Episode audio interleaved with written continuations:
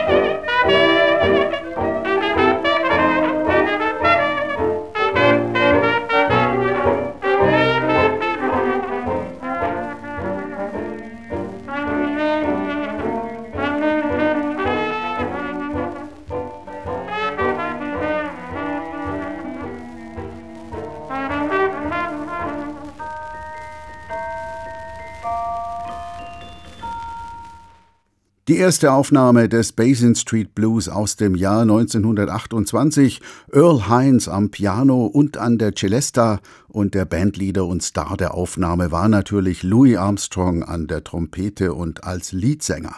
Allerdings hat Armstrong hier nur sinnfreie Silben gesungen, keinen Text, und das aus dem einfachen Grund, es gab noch keinen. Erst Jack Teagarden und Glenn Miller haben für dieses Stück einen Text geschrieben, und sie waren es auch, die das bekannte Einleitungsthema erfunden haben. Danach klang der Basin Street Blues etwas anders. Wir hören noch einmal Louis Armstrong.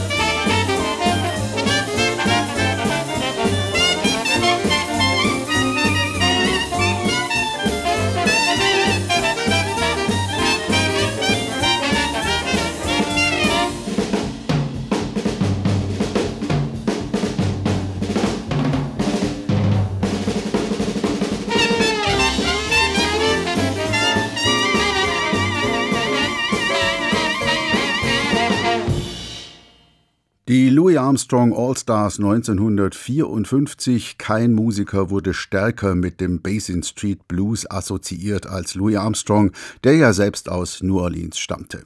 Dieser Song ist von der Form her gar kein Blues, sein Text ist auch keineswegs traurig, von daher ist es durchaus sinnvoll, dass die Band hier ins doppelte Tempo geht und fröhlich loslegt, wie man es aus dem Hot Jazz kennt.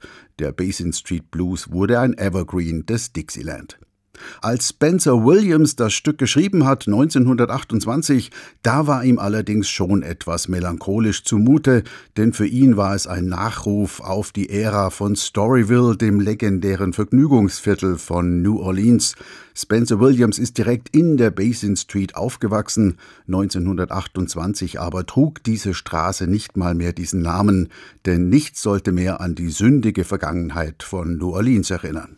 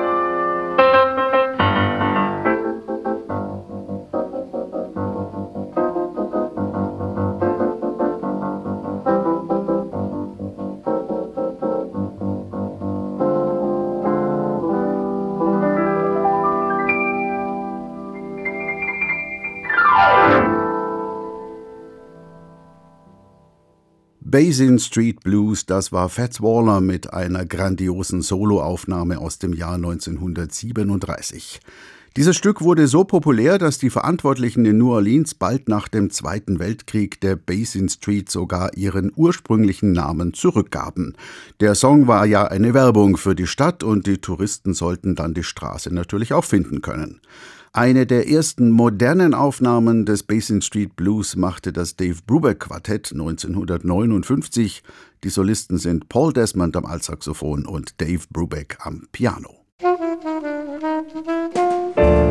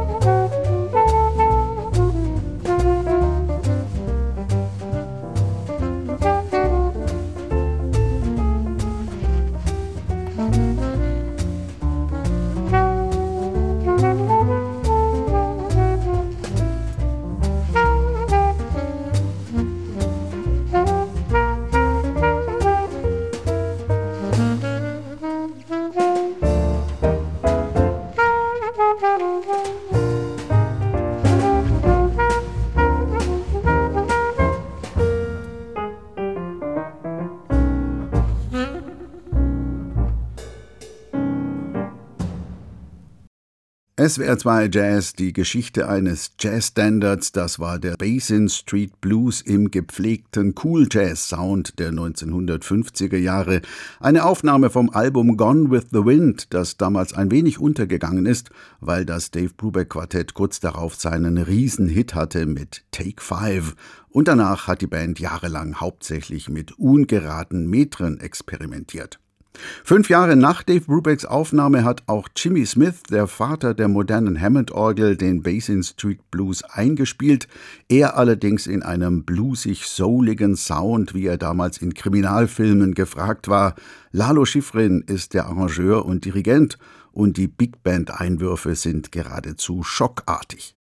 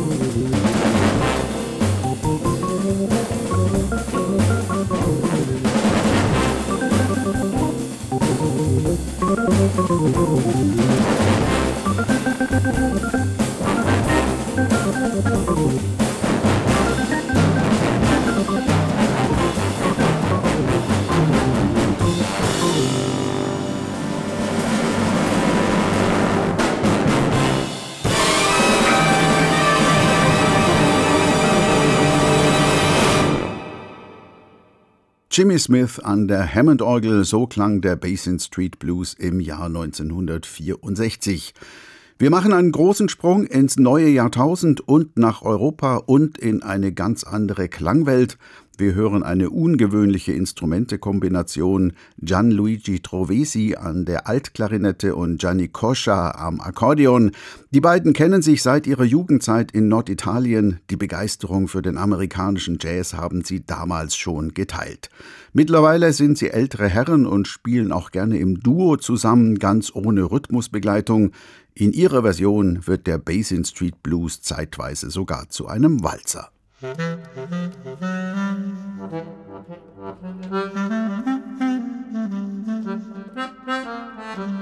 Thank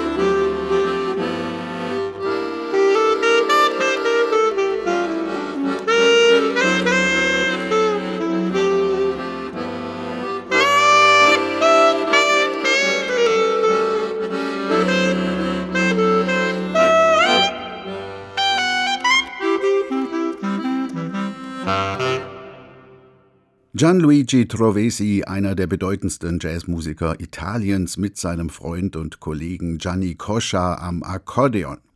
Auch wenn der Basin Street Blues kein richtiger Blues ist, spielen viele Musiker ihn gerne mit Blue Notes, also mit verminderten Tonstufen und im Tempo des Slow Blues. So auch der amerikanische Saxophonist David Sanborn, bekannt geworden als ein höchst erfolgreicher Grenzgänger zwischen Jazz und Pop. In seiner Aufnahme lässt er sich geschmackvoll von einer Studio-Big Band begleiten und wenn das Stück dann ins doppelte Tempo springt, hören wir auch Gil Goldstein als Solisten am Fender Rhodes E-Piano.